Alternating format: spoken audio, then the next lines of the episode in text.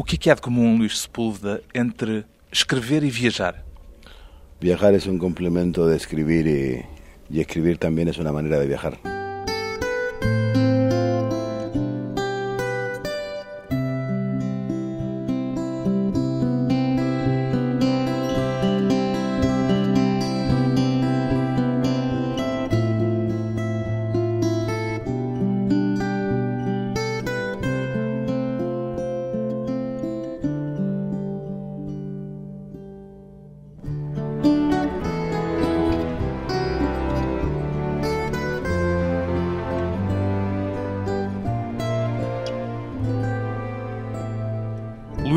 Sepúlveda, 53 anos, escritor.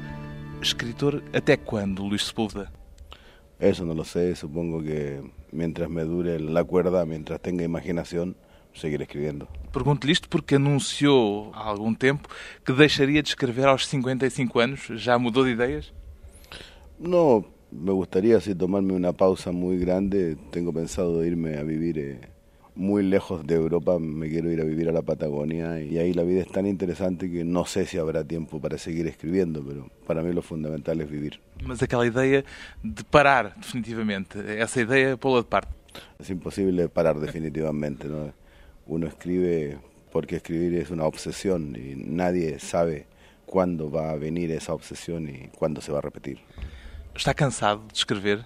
No, de ninguna manera, no, no. Disfruto mucho de la escritura, creo que es la profesión más apasionante, es la más hermosa de las profesiones y no, si un día me siento cansado simplemente lo diré, pero de momento no estoy cansado. E cansado do, chamamos-lhe assim, do circuito literário, da promoção dos livros, das entrevistas, das sessões de autógrafos, isso também tem algum lado apaixonante? Ou são os ossos do ofício, como se costuma dizer? Algunas actividades son partes del oficio, del juego del oficio. Me gusta mucho el contacto con los lectores de vez en cuando, no sistemáticamente, de vez en cuando. Y trato de mantenerme muy aparte del mundo literario, me mantengo muy aparte del juego de la vanidad, porque no soy un vanidoso. Há um jogo de vaidades no mundo literário? Como en todas partes hay un juego. Es un juego muy curioso porque mientras menos lectores tienes, más vanidoso eres. Y los que tenemos la fortuna de tener muchos lectores somos los menos vanidosos de este equipo. Perguntei-lhe se estava cansado de tudo isto porque acaba de assinar, por exemplo, dois mil livros. Consegue encontrar nessa tarefa algum prazer ou isso é apenas uma obrigação comercial, digamos assim? No, no, es un placer, primero porque sé que esos dos mil libros van a ir a muchas manos diferentes. ¿no? Siempre me he preguntado por el destino de mis libros, me apasiona la idea de saber que de alguna manera partes de mí viven en muchas casas de muchos países del mundo. Cuando una persona toma un libro, lo lleva a su casa, ¿no? lo lee, luego lo guarda en su librero, de alguna manera tiene un huésped ahí. El huésped es el escritor. Entonces, cuando firmo como ahora esos dos mil libros, lo hice pensando en eso, caramba, ¿a qué casas se irán estos libros? Eh, ¿Cómo será la gente? ¿Con qué sentimientos lo mirarán? Porque es un libro con unas ilustraciones formidables. Os seus livros já alguma vez o surpreenderam? Já entrou em algum lugar onde tenha de repente descoberto, sem saber que lá estava, um livro seu?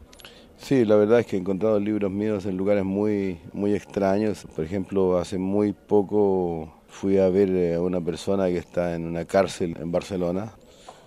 Un hombre que cometió un delito y está pagando una condena muy justa por lo demás. Y de pronto, bueno, en la pequeña biblioteca de la cárcel de Barcelona me encontré mis libros y la verdad es que fue una sorpresa muy agradable. Pois bem, estes 2 mil exemplares que acaba de assinar são a edição especial, ilustrada, autografada do romance que tornou Luís Sepúlveda famoso, O Velho que Lia Romances de Amor.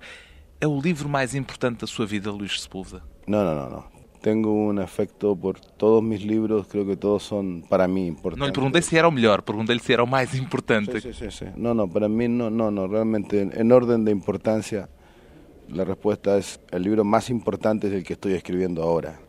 Y luego el más importante será el que escriba el próximo año. En fin, Mas este foi pelo menos o que lhe mudou a vida, ou não?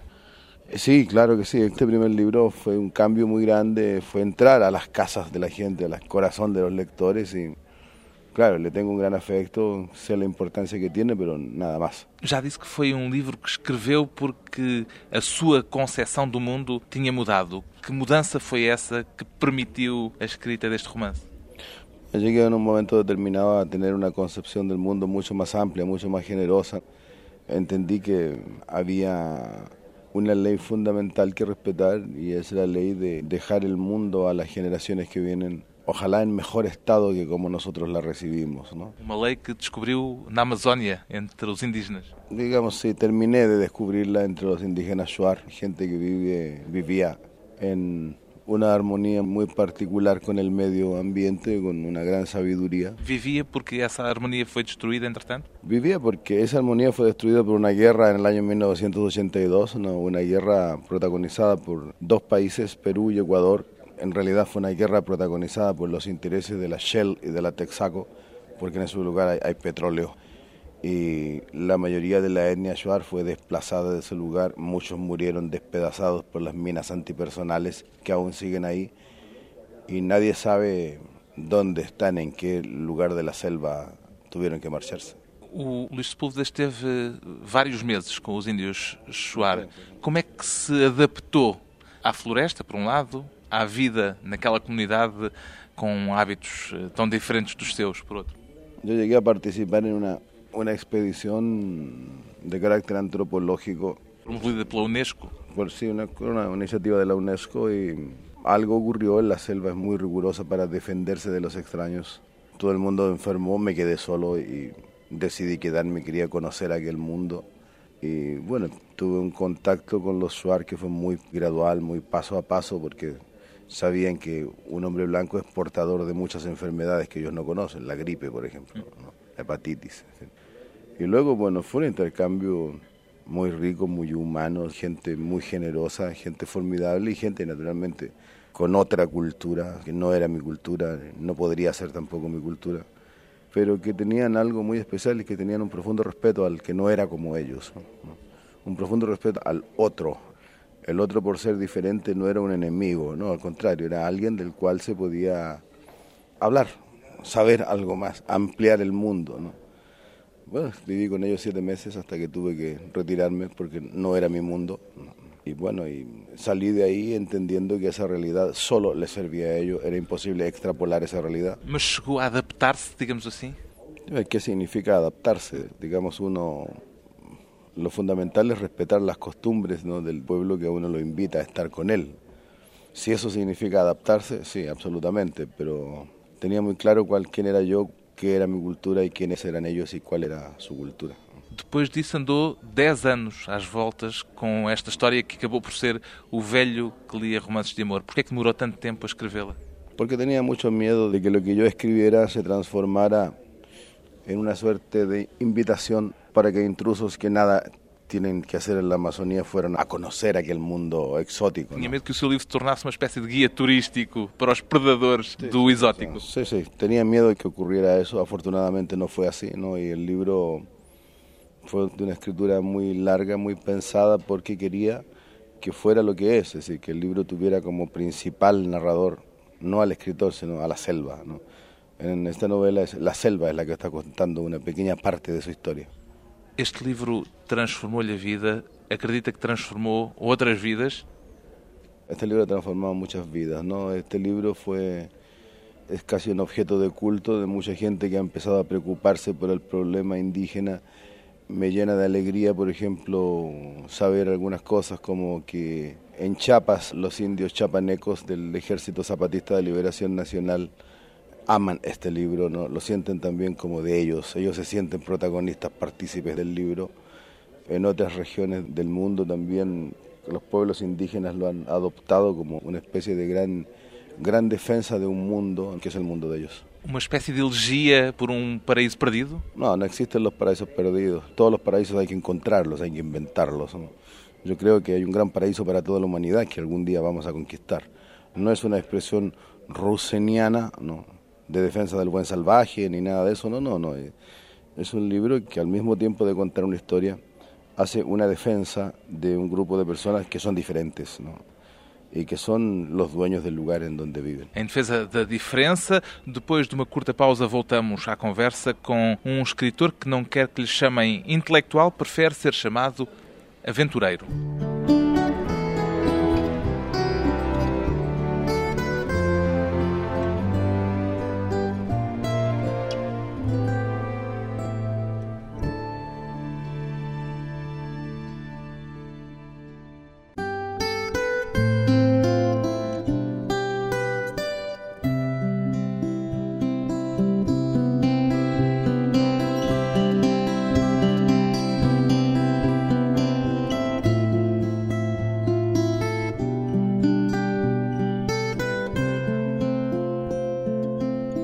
De regresso à conversa com o escritor Luís Sepúlveda, escritor e viajante que, de certa forma, já nasceu em viagem, pode-se dizer assim.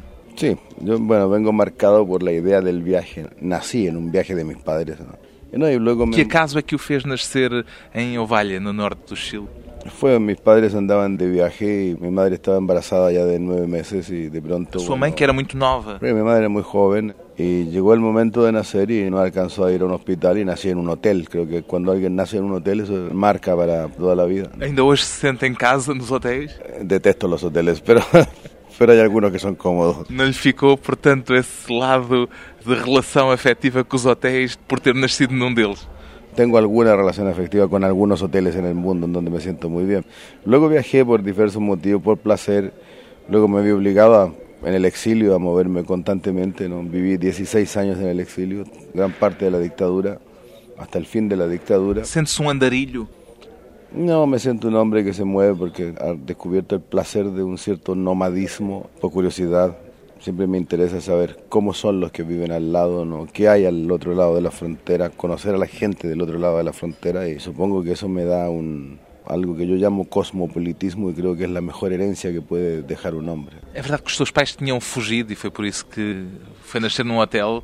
No supongo, no sé, es muy difícil hablar de las cosas que ocurrieron durante tu nacimiento porque no las recuerdas. Já disse, no entanto, que era uma história que daria um bom romance, essa. Sí, sí, era una historia, bueno, la historia de mis padres primero, una historia de amor que podría ser contada en un buen romance. Mi propia vida familiar está llena de historias para ser contadas en romance, la historia de mis abuelos, ¿no? tanto por el lado del padre y de la madre.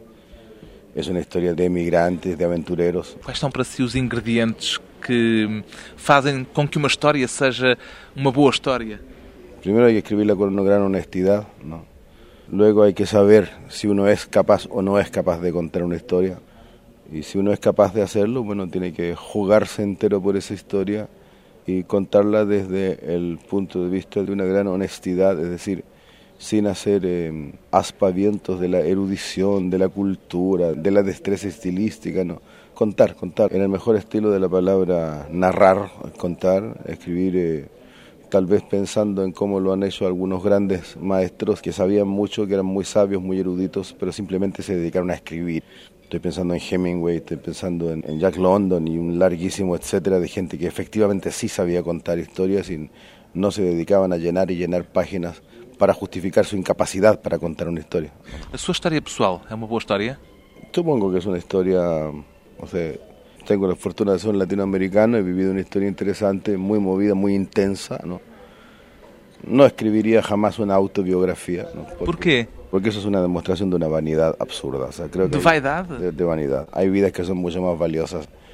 No, yo he hecho lo que tenía que hacer, ¿no? O sea, para mí es la normalidad lo que yo he hecho, o sea, he sido un luchador político, he sido guerrillero, he sido un, un hombre que quizá ha jugado la vida por causas por las que merecía jugárselas, y, pero eso para mí es lo normal. Lo terrible sería no haberlo hecho. Ahí sí que habría una novela, ¿por qué no lo hice? ¿no?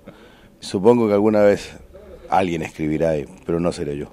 Costuma dizer que é um aventureiro. Porquê? Sí, sí, soy una especie de aventurero porque me gusta la aventura, ¿no? me gusta el desafío, me gusta enfrentarme a los grandes desafíos. ¿no? No un aventurero en el sentido de un Indiana Jones, no, no, no, no, no. Para mí la aventura tiene otro sentido. O sea, me gustan los grandes aventureros de la historia, ¿no? Me gustan los grandes. Quem são para si os grandes aventureiros da história? hombres como Garibaldi, un gran aventurero de la historia. Como bueno, homem que forjó a Italia. Que forjó a Italia y que forjó la independencia y el, y el sentimiento del Estado laico en muchos países de Sudamérica. Garibaldi peleó en Brasil, peleó en Uruguay, peleó en México, estuvo en todos lados. Eso ese era un gran aventurero, no sé, un gran aventurero para mí era Sandino, el guerrillero nicaragüense, un gran aventurero José Martí, un gran eh, aventurero, un personaje de la literatura, pero profundamente anticolonialista, Sandokan. Esos son los aventureros que a mí me gustan y me gusta sentirme como uno de esos aventureros. ¿Lía Salgari cuando era crianza? Sí, sí, ya cuando tenía 10 años había leído todo Salgari, todos sus libros y toda esa gran literatura de aventura. Esa enorme, bellísima literatura de aventura, la de Salgari, la de Dumas, los tres mosqueteros. ¿Lía mucho? Sí, sí, mi casa, mi familia era una familia donde se leía mucho. El libro era considerado parte de la familia. ¿no? yo recuerdo de muy pequeño, mi abuela, la madre de mi padre, todas las noches antes de dormir nos leía media hora o nos contaba un cuento media hora. Y eso, claro, hizo que el amor por la literatura estuviera muy, muy presente siempre. Embora diga sempre que não é um intelectual, por que faz questão de o dizer assim? Yo sé que tengo la inteligencia suficiente para pensar, para hacer síntesis, para razonar sobre muchas cosas, pero detesto el medio intelectual, lo detesto profundamente porque se queda encerrado entre las cuatro murallas de la elucubración y yo soy un hombre de acción, yo soy un hombre de acción, o sea, a mí no me basta con decir eh, voy a pensar por qué hay tanta injusticia en el mundo, a mí me gusta pensar por qué hay injusticia en el mundo y después salir a la calle a decir no estoy de acuerdo. Foi por sair à rua, por ter essa vontade de sair à rua que aos 13 anos começou a percorrer o Chile. Sí, por eso y porque también me dio un gran incentivo, una gran curiosidad la lectura de un viejo escritor maravilloso que se llama Francisco Coloane, un autor de novelas de mar. Quería ser uma personagem de Francisco Coloane?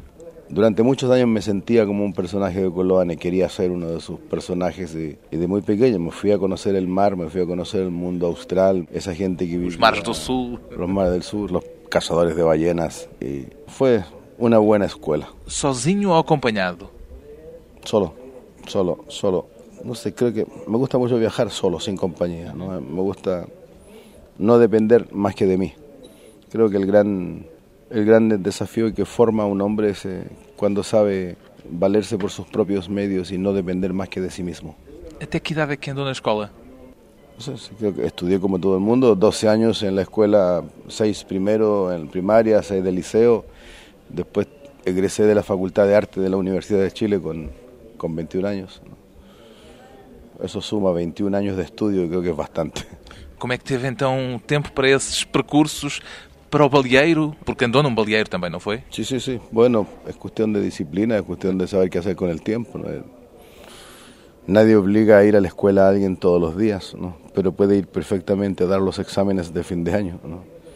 Yo estudiaba del año, la mitad del año, conseguía el programa, las materias, estudiaba solo y luego me presenté siempre a dar mis exámenes y exitosamente sin problemas porque si tengo algo que me caracteriza es que soy un hombre de una gran disciplina, soy un tipo muy disciplinado, soy muy rigurosamente disciplinado. ¿Programa a su vida? No, no programo la vida, pero cuando trabajo me gusta tener muy claro el objetivo de qué es lo que estoy haciendo, por qué lo estoy haciendo. Y naturalmente durante el proceso de la escritura siempre hay sorpresas muy grandes que cuando uno tiene muy claramente definido por qué está escribiendo y qué es lo que quiere, esas sorpresas se transforman en algo muy agradable, que ayudan, son estimulantes. En cambio, si uno no sabe lo que está haciendo, ¿no? la sorpresa se transforma en una molestia. ¿Es verdad que la primera historia que escribió fueron las aventuras eróticas de su profesora de historia? Sí, es parte. Las primeras cosas que fueron leídas por mucha gente fueron esas aventuras eróticas, ¿no? Y luego empecé a escribir para la radio en Chile, que fue una gran escuela, porque escribiendo para la radio aprendí a contar historias en un tiempo determinado, tenía que contar una historia en 30 minutos. se aprende a escribir escribiendo, ¿no? Y yo he escrito para jornales, he escrito para radio, he escrito, cuentos, poemas, romances, guiones de cine, etc. Vive para escrever, procura essas aventuras para depois lhe fornecerem o material para a escrita, ou pelo contrário, escreve porque tem de deixar memória, rasto aquello por que pasó? No, primero vivo, le tengo un gran respeto a la vida, ¿no? Y si de la vida, si de los viajes o de las aventuras sale algo que merezca la pena escribirse, lo hago cuando quiero y por el placer de escribir. Y no, eso de escribir para dejar memorias no me interesa absolutamente nada. Es más, creo que el día que muera deseo fervientemente que la gente se olvide de mí, que mis libros sean olvidados, que nunca más se vuelvan a imprimir. Sabe que eso no va a ser así. ¿Ah? Yo supongo que si no es así sería bastante molesto porque creo que hay que dejarle espacio a los que vienen, a los demás. ¿Cuál fue el peor momento de su vida? ¿La prisión? En la prisión hubiera momentos muy malos. Todas las prisiones son malas, ¿no? Sí creo que los peores momentos son los, los momentos de la gran soledad en la prisión. Cuando... ¿Cuánto tiempo estuvo preso? Casi tres años. Casi tres años en condiciones muy duras. Pero bueno, eso también era parte de las reglas del juego. Era el precio que había que pagar por intentar una sociedad mejor, más justa. Ainda continua a haver feridas no Chile, mesmo depois de ter terminado a ditadura, desse período longo con Pinochet no poder? Sí, naturalmente las heridas están abiertas. Hay asesinos que andan sueltos. En Chile murieron casi 20.000 personas. Hay más de 3.000 personas que están desaparecidas. ¿no? Mientras no se sepa qué pasó con esa gente que está desaparecida, mientras no aparezcan sus cuerpos, mientras no se sepa quiénes son sus asesinos, las heridas van a seguir eh, abiertas. Chile como Argentina, como Uruguay, como los países que sufrieron dictaduras terribles, tiene la obligación de vivir con la moral del conde de Montecristo, ni olvido ni perdón. Yo é também a sua moral? É mi moral, absolutamente, ni olvido ni perdón. Um escritor que não esquece e não perdoa. Depois de mais uma pausa curta, voltamos com Luís Sepúlveda, a literatura e a política.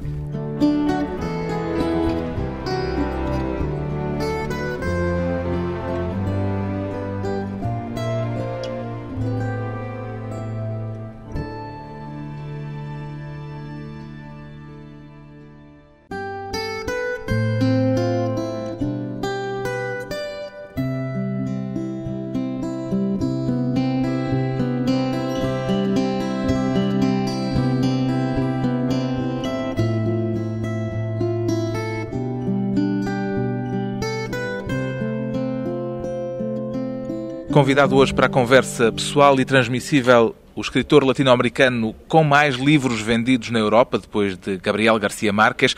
O que é que os leitores dos seus romances procuram nos livros que escreve, Luís Sepúlveda? Supongo que algunos escritores hemos dado en el clavo de contar historias que la gente quería leer, porque bueno, yo tengo muy clara que la primera función que tiene la literatura es divertir, ¿no?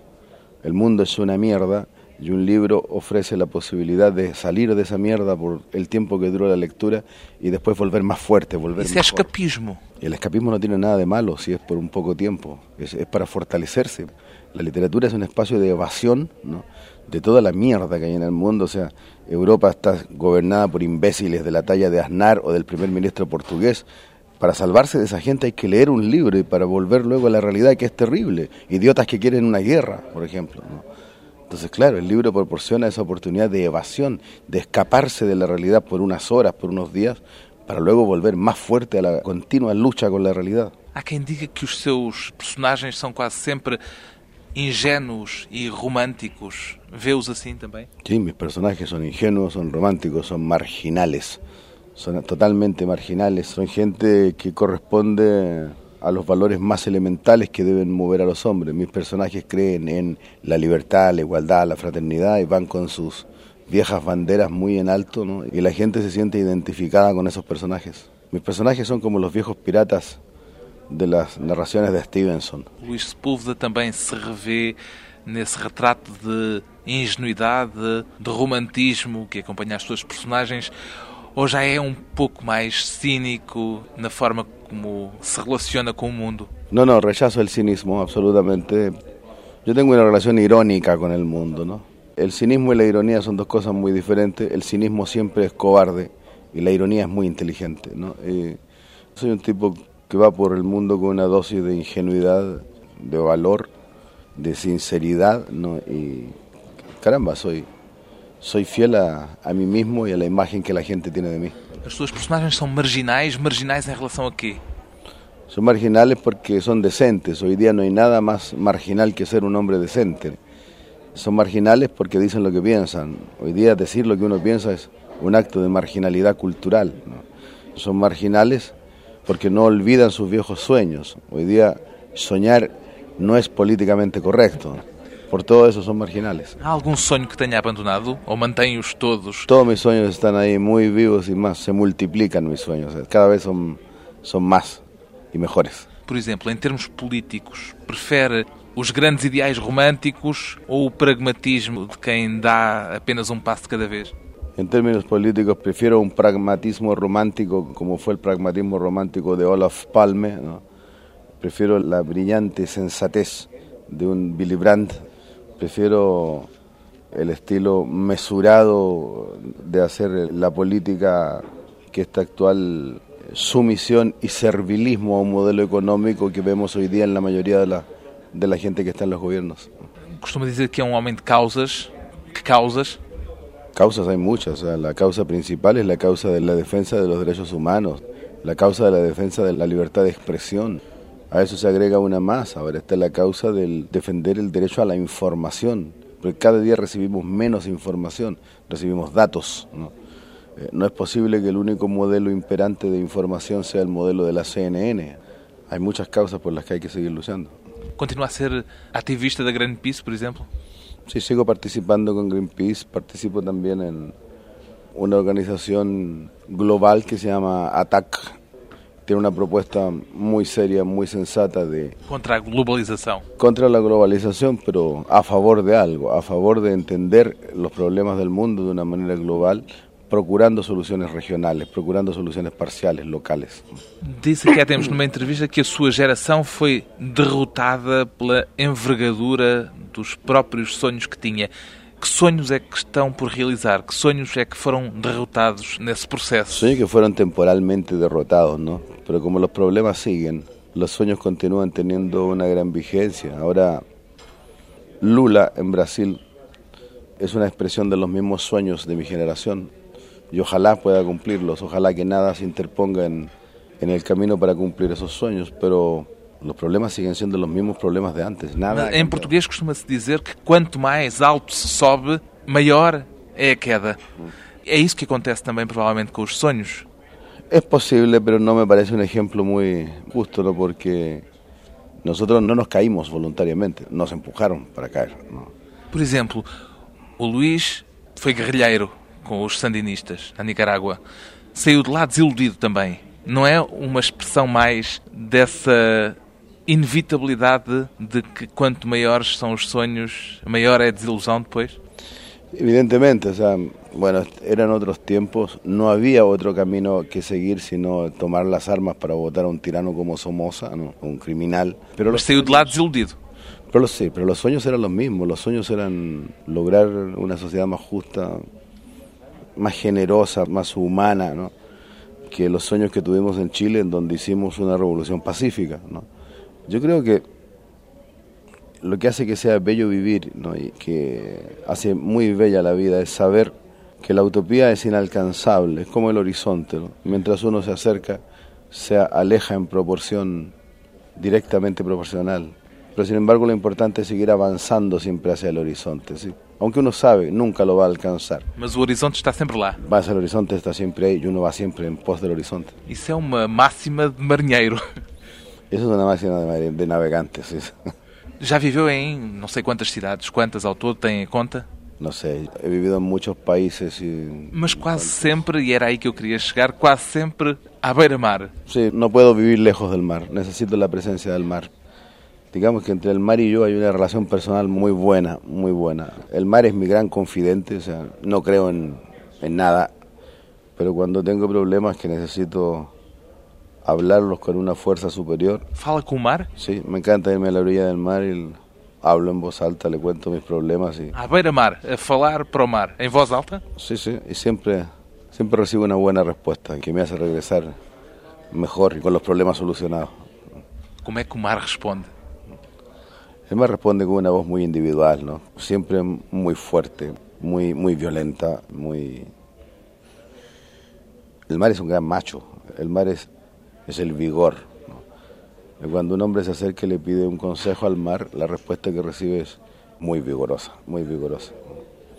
Sí. El mar responde con, con unos versos de José Afonso. El mar dice que es posible vivir, pero vivir de pie. Gostava que o vissem como um pirata romântico? No, me gusta que me vean como lo que soy, soy un tipo simpático, amigo de sus amigos y bastante duro cuando hay que ser duro y muy tierno quando hay que tener ternura. Um escritor com o gosto pela aventura e pelas palavras, sempre a caminho do horizonte inalcançável, mas que está lá, ao fundo.